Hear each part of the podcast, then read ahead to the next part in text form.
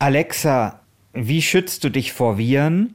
Gegen die meisten Erkrankungen durch Viren kann man sich impfen lassen. Medikamente gegen Viren heißen Virostatika, haben aber oft große Nebenwirkungen und stehen nicht für alle Viren zur Verfügung.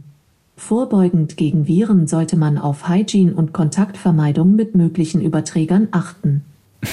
Das war es nicht ganz, was wir wollten, oder, Christian?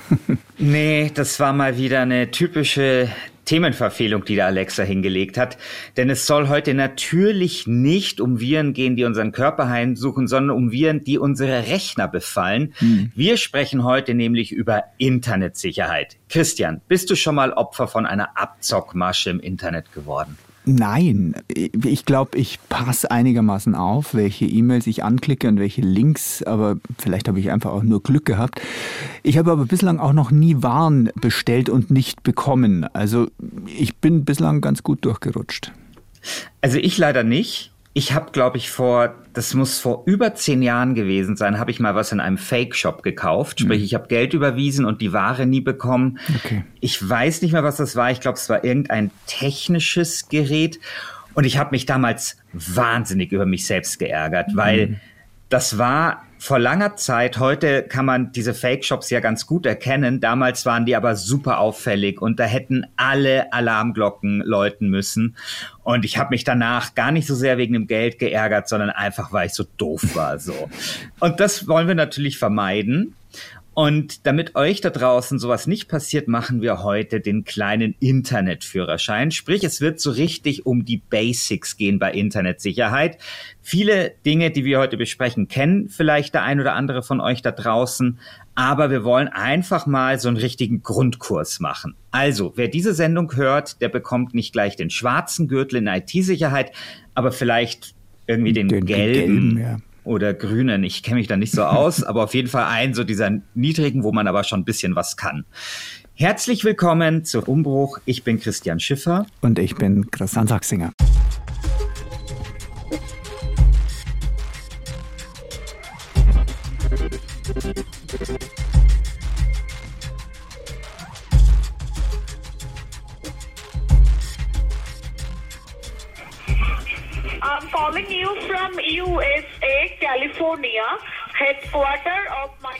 Christian, hast du schon mal einen Anruf bekommen wie den, den wir gerade hören? Ja, tatsächlich ist mir auch schon passiert und ich war erst ziemlich überrascht, dass mich da Microsoft angeblich angerufen hat.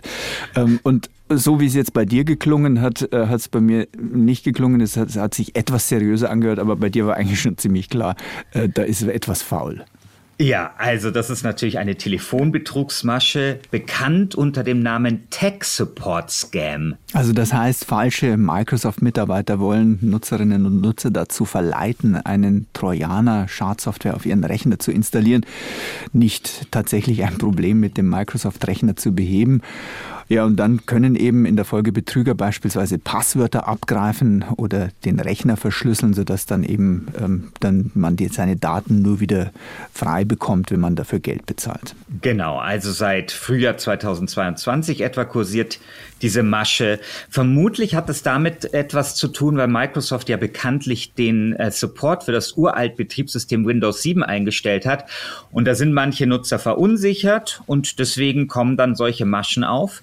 Ohnehin stehen die Telefonbetrügereien gerade ja hoch im Kurs und deswegen habe ich dir noch eine andere Masche mitgebracht und da bin ich mir sehr sicher, die wirst du auch kennen. Bin gespannt. Hello, this call is from the Europol. The purpose of this call is to inform you that your German identity card number has been misused in fraudulent activities. For more information, please press 1. Die kennst du, oder? Nein, die kenne ich nicht. Die kennst du die nicht? Die ist auch fast noch doofer wie die Microsoft-Masche. die, ähm, die, die ist richtig doof. Dass, dass Europol sich bei mir meldet, also das finde ich extrem unglaubwürdig. Ja, es ist nicht nur Europol, es ist auch mal das BKA, es sind alle möglichen Ermittlungsbehörden. Und die habe ich sogar mehrmals bekommen und viele Leute, die ich kenne, auch. Also das ist wirklich die, die gerade total rumgeht, diese sogenannte Europol-Masche. Hm. 7600 600 Beschwerden soll es wegen dieser Masche alleine im Juni dieses Jahres gegeben haben okay. bei der Bundesnetzagentur. Und Diese Masche ist nur ein Beispiel, das zeigt, wie sehr das Netz auch ein Tummelplatz für Kriminelle ist. Die Methoden ändern sich. Sobald eine Masche nicht mehr zieht, kommt die nächste. Wir erinnern uns noch alle, wie das früher war. Früher, da hat man eine E-Mail bekommen, da sollte man irgendeinem angeblichen nigerianischen Prinzen per Mail äh, irgendwie Geld überweisen und dafür hat man dann angeblich die Auszahlung einer Millionenerbschaft bekommen. Und heute sind diese ganzen Betrugsversuche einfach sehr, sehr viel raffinierter. Dazu gehören eben auch diese nervigen Spam-Anrufe, sagt Sonja Gettert von der Verbraucherzentrale Rheinland-Pfalz. Es ist natürlich für diese Anrufer auch so, dass über eine geschickte mündliche Manipulation die Betroffenen da auch eher dazu gebracht werden, sowas überhaupt zu tun, als wenn das nur in reiner Textform zum Beispiel über eine E-Mail passieren würde. Ja, generell ist natürlich die goldene Regel, die schon immer galt und die auch für immer gelten wird. Wenn Sie von jemandem angerufen werden, den Sie nicht kennen, scheuen Sie sich nicht, die Höflichkeit über Bord zu werfen und einfach sofort aufzulegen. Ja, also schnell auflegen, das ist hm. das eine. Das machen, glaube ich, auch die meisten Leute. Aber man kann bei Android und auch bei Apple einen Spam-Schutz aktivieren und der fischt dann schon mal viele Anrufe heraus. Ja, genau. Das geht auch ganz leicht in der Telefon-App, die Einstellungen aufrufen und dann die Option Anruf-ID und Spam-Schutz wählen. Das ist zumindest der Weg bei Android. Bei Apple dürfte das ganz ähnlich funktionieren. Und ich habe das auch tatsächlich äh, gemacht und seitdem nie mehr solche Spam-Anrufe bekommen. Man sieht also bei den Betriebssystemen, da haben die Anbieter nachgebessert, um die Betrüger möglichst draußen zu halten. Und bei der Sicherheit insgesamt ist das immer so ein Hase- und Igel-Spiel zwischen den Kriminellen und den Nutzern bzw. den Unternehmen, sei es Google, Apple oder Microsoft, ähm, die einen bessern nach, die anderen mhm. versuchen noch einen besseren Trick und dann wird wieder nachgebessert. Genau so ist es. Und bei diesem Hase- und Igel-Spiel, also wenn wir das jetzt mal von der Nutzerseite her betrachten, da wollen wir dem Hasen oder dem Igel, je nachdem, wie man, wem die Sympathien jetzt hier gehören, ein bisschen auf die Sprünge helfen oder genauer euch da draußen. Und hier geht es vor allem um eine Gefahr, nämlich die des Identitätsdiebstahls. Denn obwohl ich Alexa zu Viren gefragt habe, sind, sind die eigentlich gar nicht mehr so die ganz große Gefahr. Ja, genau, weil den Virenschutz, äh, den haben die Anbieter von Betriebssystemen meistens jetzt schon selbst äh, im Programm mhm. sozusagen, äh, was lange Zeit ein absolutes Muss war, nämlich, dass man sich ein gutes Virenschutzprogramm selbst kaufen musste. Das braucht heute im Prinzip niemand mehr. Für die meisten Privatanwender ist zum Beispiel, wenn man Windows benutzt, dieser Windows Defender völlig ausreichend und der ist von Haus aus mit an Bord. Ein größeres Problem als Viren sind heute Erpressungstrojaner, die sind aber in der Regel eher für Firmennetze ausgelegt, weil es da natürlich viel, viel mehr Geld zu holen gibt als bei Privatanwendern. Mhm. Aber es kommt schon auch vor, dass Privatanwender naja, mal so erwischt werden quasi als Beifang. Mhm. Das sind diese Ransomware-Attacken, so nennt man das. Ransom heißt Lösegeld, weil die Angreifer Firmennetze verschlüsseln und von den Unternehmen dann Lösegeld verlangen, damit sie die Daten wieder freigeben. Darüber haben wir eine eigene Umbruchfolge bereits gemacht. Die Nummer 19 war das. Privatuser sind aber eher, wie gesagt, nicht im Visier der Hacker bei diesen Ransomware-Attacken. Also solche Trojaner, das sagt zumindest die IT-Forschung, werden von vielen Antivirenprogrammen sowieso nicht erkannt. Und es kann auch durchaus sein, dass man sich so einen Erpressungstrojaner eingefangen hat, aber das gar nicht mitbekommt, weil er nie aktiviert wird. Hm. Naja, wie auch immer, also die 30 Euro im Jahr für einen Virenschutz kann man sich sparen, einfach den Windows Defender nutzen und fertig. Wobei Klar, das muss man natürlich auch immer dazu sagen, theoretisch kann alles passieren. Ja. Wir konzentrieren uns aber heute so auf die allergängigsten Angriffsszenarien und da steht eben der Identitätsdiebstahl ganz oben auf der Liste. Also beim Identitätsdiebstahl ist es so, dass Kriminelle, Fremde sich der Daten der Betroffenen ermächtigen und dann zum Beispiel Einkäufe tätigen, wobei die Ware an die Kriminellen geht und die Rechnung aber an die Betroffenen. Das ist eigentlich das Hauptproblem. Wie es dazu kommt, sind verschiedene Wege. Einmal ist es so, dass von den Kriminellen mehr oder weniger willkürlich Datensätze missbraucht werden und neue Accounts angelegt werden. Dazu genügt oft eben schon Name, Adresse und vielleicht noch eine E-Mail-Adresse.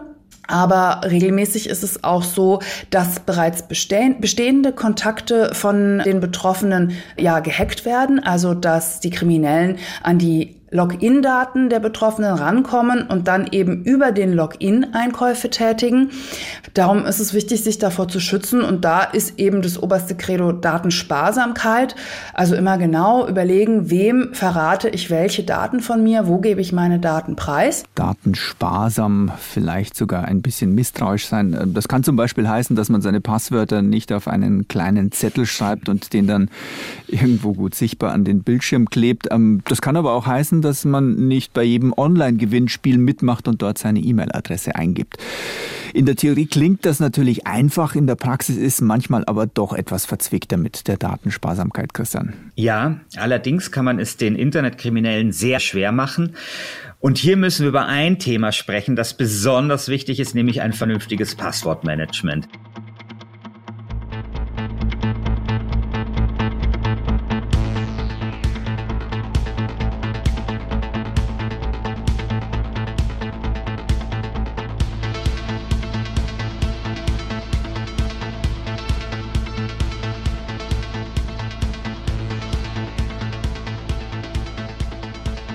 Wir hören Jan Mahn von der Computerzeitschrift CT.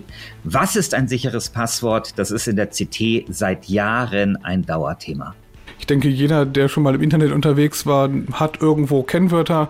Die meisten haben ungefähr 10 bis 20 Accounts irgendwo und meistens sind die nur mit einem Kennwort abgesichert, also etwas, was ich im Kopf habe. Und das ganz, hat ganz viele Probleme und es gibt da draußen eine Menge, die Menge Angreifer, die versuchen, in fremde Accounts reinzukommen, um dort Schaden anzurichten. Und eine der Maschen dieser Angreifer ist es, dass man Nutzer auf gefälschte Seiten umleitet, dass sie dort ihr Kennwort eingeben.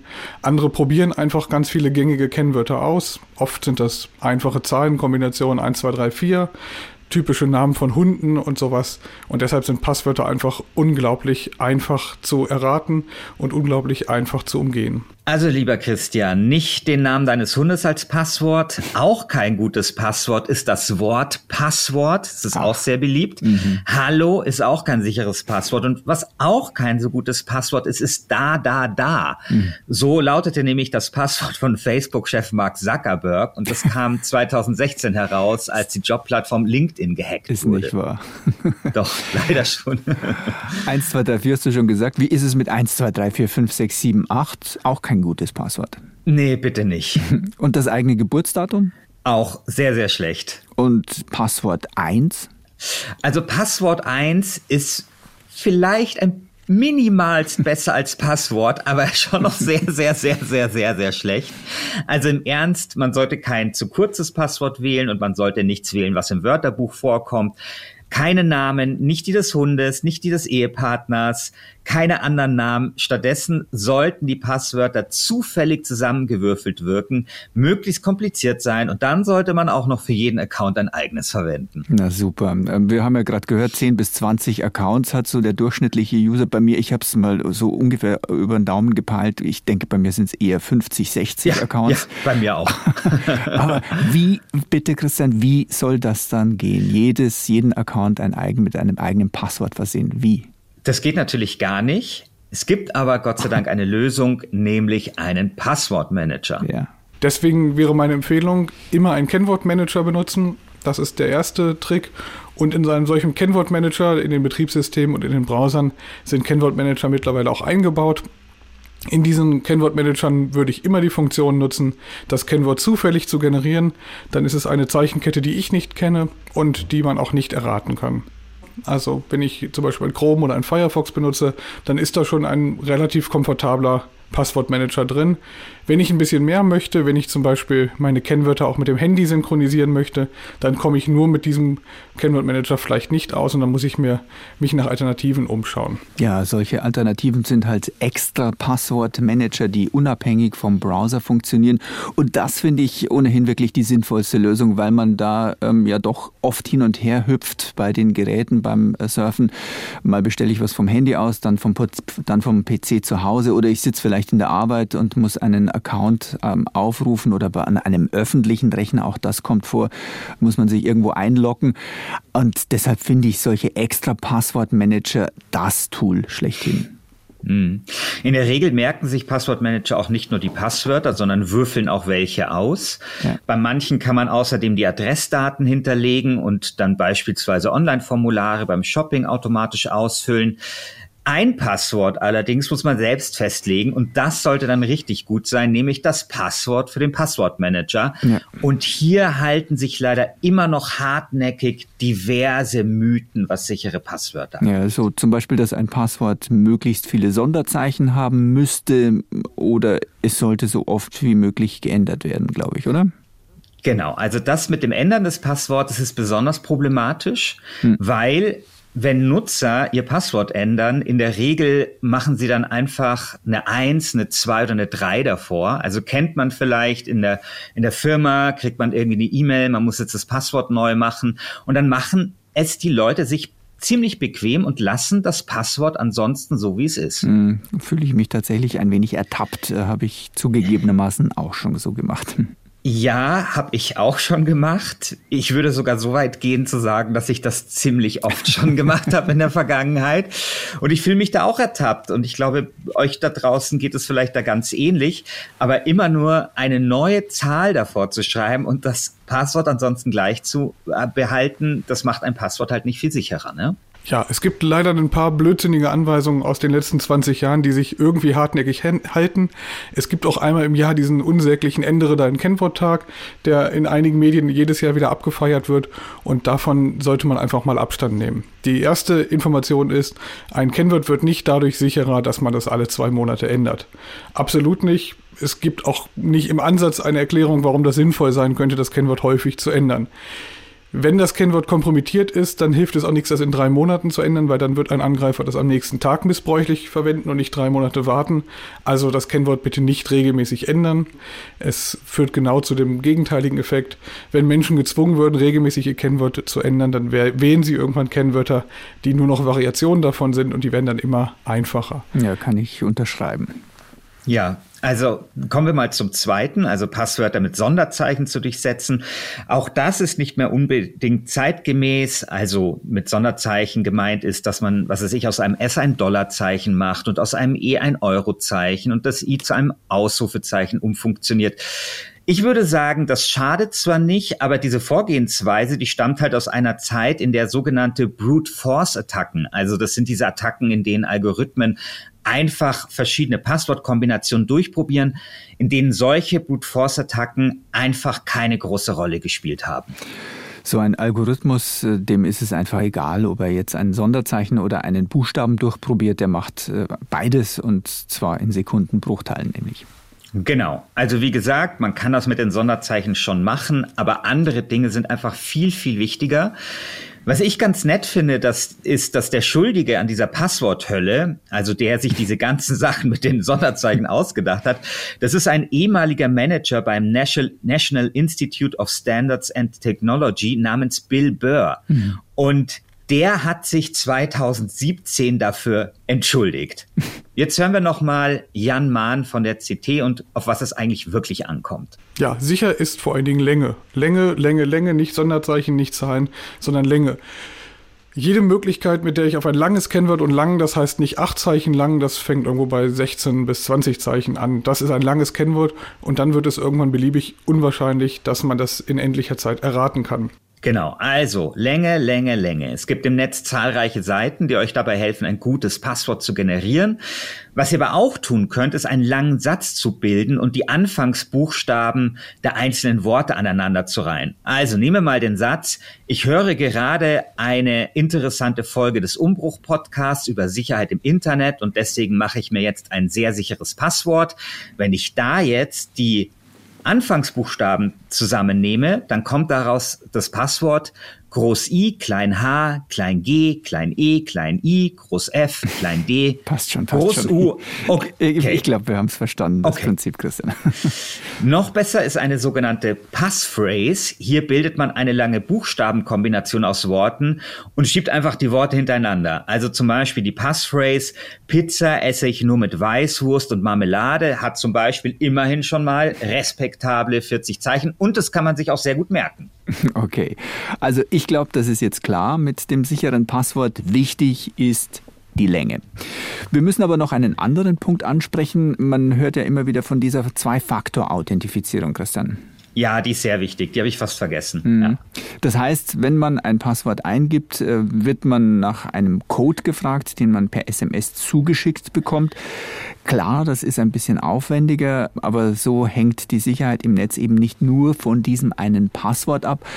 Bei meinem Passwortmanager zum Beispiel läuft das so ab, wenn ich an einem PC irgendwo surfe, logge ich mich in die Internetseite des Passwortmanagers ein, gebe da erstmal meine Mailadresse ein, dann das lange, tolle Passwort, das ich mir ausgedacht habe und dann schickt mir der Manager eben noch zusätzlich eine SMS aufs Handy. Also diesen Code, der dann in der SMS steht, den tippe ich nochmal in die Internetseite ein und erst dann gibt der Manager die Liste mit meinen ganzen mhm. kryptischen Passwörtern frei. Ist, wie gesagt, umständlich. So ein Einlog-Vorgang dauert dann vielleicht eine knappe Minute, aber es ist halt wirklich ziemlich sicher. Und es bewahrt einen auch davor, in eine der Fallen zu tappen, die die Hacker inzwischen überall im Netz aufgestellt haben.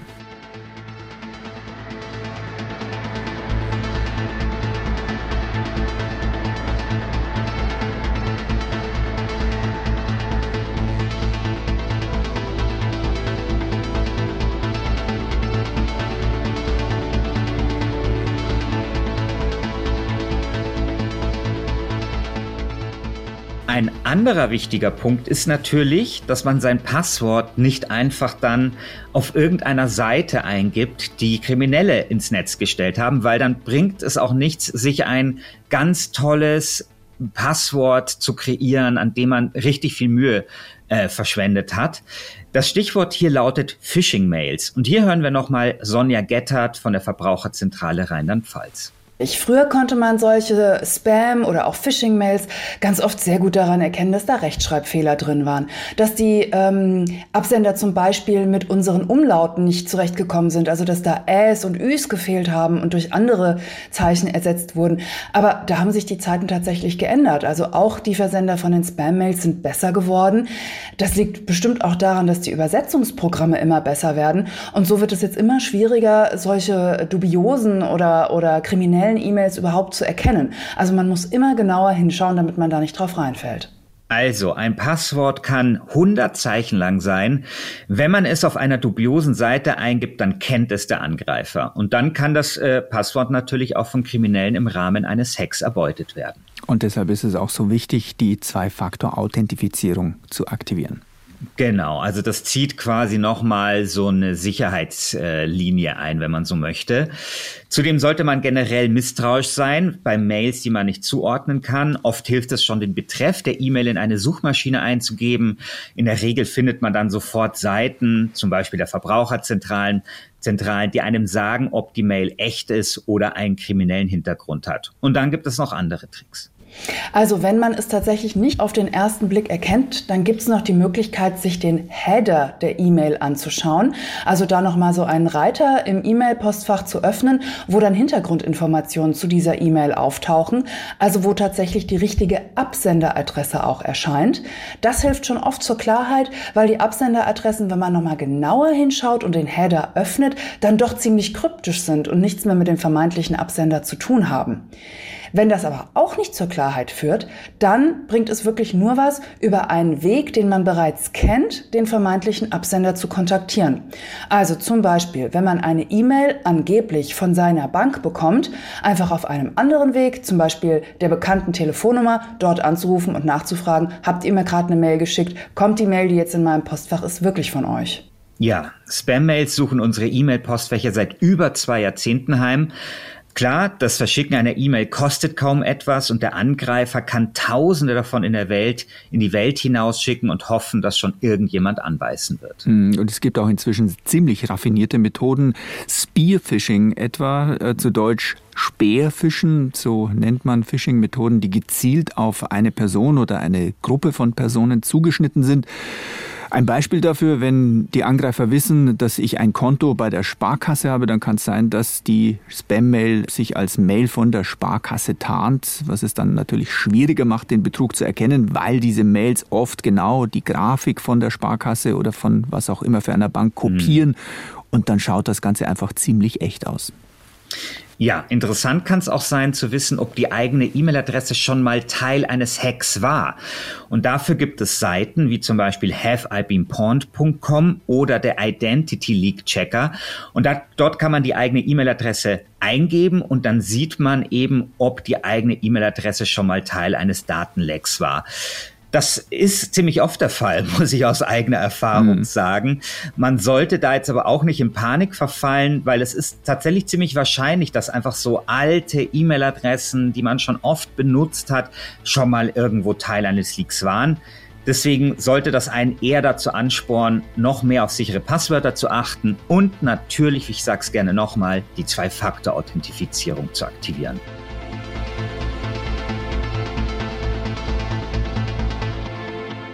Vor zehn Jahren wäre es in einer Sendung zum Thema Internetsicherheit vermutlich noch um die Frage gegangen, welche Virenscanner eigentlich der beste ist. Aber wie eingangs schon erwähnt, braucht man die eigentlich nicht. Die Bordvirenscanner der Betriebssysteme machen einen ziemlich guten Job. Wichtig ist dagegen etwas anderes. Man muss unbedingt sein System aktuell halten, sagt Jan Mahn wir haben auch da, ähnlich wie bei den Kennwörtern, als Nutzer in den letzten 20 Jahren so ein bisschen was Falsches gelernt oder uns wurde auch ein bisschen was Falsches immer vermittelt. Äh, Updates werden häufig als lästiges Übel, als nervig, als hinderliche ähm, Einrichtung, die eigentlich nur dafür gedacht ist, uns zu beschäftigen, äh, charakterisiert. Und man muss auch ganz klar sagen, dass am meisten verbreitete Betriebssystem Windows von Microsoft hat irgendwie auch zu diesem Ruf beigetragen. Ähm, es ist ziemlich nervig gewesen in den letzten Jahren. Immer dann, wenn man den Rechner runterfahren und Feierabend machen wollte, wollte er ein Update installieren. Äh, zwischendurch hat Microsoft dann damit experimentiert, Updates zwangsweise zu installieren. Das hat noch mehr Leute genervt und von daher ähm, haben Updates einen schlechten Ruf. Aber Softwareentwickler, die Software updaten, möchten sie nicht ärgern. Die möchten ihnen in der Regel etwas Gutes tun und ein Problem lösen. Das bedeutet, Updates können technische Probleme, also Funktionsprobleme lösen. Sie können zum Beispiel einen kaputten Knopf reparieren, dass der in der nächsten Version wieder geht. Ganz viele Updates lösen aber auch Sicherheitsprobleme und nicht immer steht bei den Updates explizit dabei, löst folgendes Sicherheitsproblem. Das wollen die Entwickler vielleicht auch gar nicht unbedingt kundtun, was denn das genaue Problem war. Ähm, dann verklausulieren sie das ein bisschen und sagen, löst ein Problem beim Umgang mit folgendem und in Wahrheit steckt dahinter eine eklatante Sicherheitslücke. Das bedeutet, Updates sollten installiert werden, Updates sollten schnell installiert werden und es gibt keinen guten Grund, damit ein halbes Jahr zu warten. Ja, also wir schleppen, wenn es um die Sicherheit im Internet geht, immer noch Altlasten mit uns herum. Irgendwelche Dinge, die wir mal gelernt haben oder an die wir uns gewöhnt haben, die aber einfach keine größere Rolle mehr spielen. Christian, du hast am Anfang uns noch etwas geschildert, was bei dir passiert ist, bei mir nicht, aber bei dir. Ähm, mhm. Und wogegen kein Passwortmanager und auch kein Update. Ähm, du bist in einen Fake-Shop getappt, hast du erzählt. Genau. Und vielleicht müssen wir hier kurz mal erklären, was sich hinter dem Begriff Fake Shop eigentlich verbirgt. Ja. Sonja Gettert von der Verbraucherzentrale Rheinland-Pfalz beschreibt das Phänomen so. Also Fake Shop ist im Prinzip ein Überbegriff und da gibt es verschiedene Spielarten von. Der klassische Fake Shop ist ja wirklich, ich kaufe etwas im Internet, ich bezahle per Vorkasse und ich erhalte einfach niemals irgendeine Ware. Aber es gibt eben auch immer mehr Fälle, wo die Betroffenen etwas im Internet kaufen und dann kommt zum Beispiel ganz schlechte Ware oder es kommt ein völlig anderes Produkt oder das Produkt erfüllt schlicht und ergreifend nicht meine Erwartungen. Ähm, und das wird dann eben auch immer schwieriger, komplizierter, denn auch bei den Shops ist es so, dass die immer besser werden. Ja, schlechte Programmierung, trashige Bilder, viele Rechtschreibfehler. So sah übrigens der Fake-Shop aus, in den ich getappt bin vor zwölf Jahren. Damals konnte man oder hätte man auf den ersten Blick erkennen können, wenn man es mit einem Fake-Shop zu tun hat. Mhm. Heute aber wirken viele Fake-Shops sehr einladend und professionell. Eine Studie der Organisation Marktwächter Digitale Welt der Verbraucherzentrale Brandenburg fand 2018 heraus, dass mindestens 4,4 Millionen Bundesbürger schon mal Opfer von so einem Fake-Shop geworden sind. Okay. Und die Zahl dürfte sich seither nochmal erhöht haben, weil wir wissen alle, seit der Pandemie oder während der Pandemie, vielleicht besser gesagt, boomte auch der Onlinehandel. Hm. Die Zahl der Beschwerden, die wegen Fake-Shops eingegangen sind, hat sich innerhalb von einem Jahr verdreifacht, hat die Verbraucherzentrale Nordrhein-Westfalen gemeldet. Genau, der erste Blick sollte tatsächlich immer ins Impressum gehen. Denn nur wenn dort auch wirklich eine bestenfalls deutsche Adresse angegeben ist, ähm, äh, sollte ich dort was bestellen. Ähm, ich muss leider sagen, auch Adressen im EU-Ausland bieten da leider nicht wirklich Sicherheit. Ähm, idealerweise eine Adresse in Deutschland, eben auch mit den Kontaktmöglichkeiten, also mit einer E-Mail-Adresse, vielleicht sogar mit einer Telefonnummer. Das ist der Idealfall. Aber ich würde dann schon auch noch weiter gucken. Zum Beispiel empfehle ich unbedingt mal einen Blick in die Widerrufsbedingungen zu werfen. Dieses Widerrufsrecht, das wird ganz regelmäßig gerade ähm, von Shops aus Fernost vereitelt. Zum Beispiel heißt es dann, ähm, dass die Ware zurück nach China geschickt werden soll. Und da wir es da oft mit niedrigpreisigen Produkten zu tun haben, also zum Beispiel, ich kaufe mir ein Kleid für 20 Euro und der Rückversand nach Fernost soll aber 50 Euro kosten, das ist natürlich eine Milchmädchenrechnung, sodass das Widerrufsrecht ad absurdum geführt wird. Also Widerrufsbedingungen ansehen. Ähm, was muss ich tun, wenn mir das Produkt nicht gefällt? Ähm, wie wird das Ganze dann rückabgewickelt? Man sollte generell vielleicht versuchen, ein Gefühl für den Anbieter und für seine mhm. Seite zu bekommen. Und wenn das Gefühl nicht gut ist, dann deutet das auch meistens darauf hin, dass irgendetwas vielleicht nicht stimmt und dann lieber nicht dort kaufen. Generell ist es einfach wichtig, sich vor dem Kauf zu informieren. Danach ist es meistens schwierig, noch eine Lösung zu finden. Immerhin, Christian, seit August ist es nun leichter geworden, unseriöse Händler zu erkennen.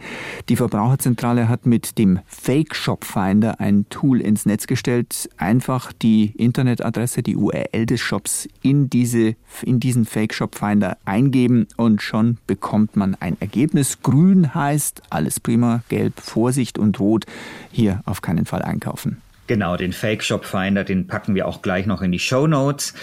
Wir fassen zusammen. Also, nutzt einen Passwortmanager, überlegt euch ein langes Passwort, aktiviert die Zwei-Faktor-Authentifizierung, checkt mysteriöse E-Mails und Online-Shops, in denen ihr etwas kaufen möchtet und haltet euer System aktuell. Und dann kann es aber trotzdem mal passieren. Also, ihr klickt auf den falschen Link, ihr werdet Opfer eines Verschlüsselungstrojaner oder, auch das soll ja vorkommen, euch kommt der Laptop abhanden. Dann hilft nur noch eins, nämlich ein Backup, sodass ihr eure Daten wiederherstellen könnt. Kein Backup, kein Mitleid. So lautet ein Spruch übrigens, den die Zeitung CT als Merchandising auf Kaffeetassen und Turnbeutel drucken lässt. Und da hören wir jetzt nochmal Redakteur Jan Mahn. Wer kein Backup hat, der kann seine Daten auch direkt löschen. Ähm, also, wenn ich wichtige Daten habe und jeder hat irgendwie Daten, die ihm wichtig sind, dann muss ich ein Backup davon machen. Punkt. So einfach ist das. Und das Backup muss ich so machen, dass ich von meinem Computer ein Backup erzeuge, die externe Festplatte, auf der ich das Backup danach abziehe und ins Regal lege. Und dann weiß ich, mein Rechner kann morgen hops gehen. Ich habe immer noch eine Sicherungskopie dieser Daten. Also ganz klare Antwort. Wenn mir meine Daten etwas wert sind, dann muss ich sie backuppen. Wenn sie mir völlig egal sind, kann ich auch einfach den ganzen Ordner markieren und löschen, weil entweder durch einen äh, Verschlüsselungstrojaner, durch einen viel, viel naheliegenderen Festplattenschaden kann einfach morgen alles weg sein. Das ich würde jedem empfehlen, für die wirklich wichtigen Dinge, die ich auch noch in 10, 20 Jahren haben möchte, ein sogenanntes kaltes Backup anzulegen. Also ein Backup, was abgestöpselt im Regal liegt. Also am besten zwei Möglichkeiten des Backups nutzen. Eine solche Cloud-Lösung, die einem automatisch regelmäßig ein Backup der wichtigsten Daten zieht. Und da gibt es auch Gratis-Programme, die guten, gute Dienste leisten. Und dann noch sagen wir alle drei Monate vielleicht eine Sicherung auf einer externen Festplatte machen. Und zum Schluss vielleicht noch etwas Allgemeines. Trau, schau wem, dieses Motto wird euch im Internet davor bewahren, Betrügern und Kriminellen ins Netz zu gehen. Seid misstrauisch, aber nicht panisch und denkt immer daran, im Netz tummeln sich nicht nur Gauner, sondern viele Menschen und Organisationen, die ihnen das Handwerk legen wollen. Also dort könnt ihr euch informieren. Im Internet ist sozusagen nicht immer alles nur dunkel, sondern es gibt auch viele helle und gute Seiten. Das immerhin ist eine gute Nachricht am Ende dieser Umbruchausgabe. Wir hoffen, euch schwirrt jetzt nicht der Kopf nach den vielen Tipps und Ratschlägen. Zum Vertiefen haben wir ein paar Links zusammengestellt, die findet ihr in den Show Notes. Und das war's für diesmal. Wir hoffen, es hat euch was gebracht. Falls es euch gefallen hat, abonniert uns sehr gerne. Umbruch gibt's alle vier Wochen.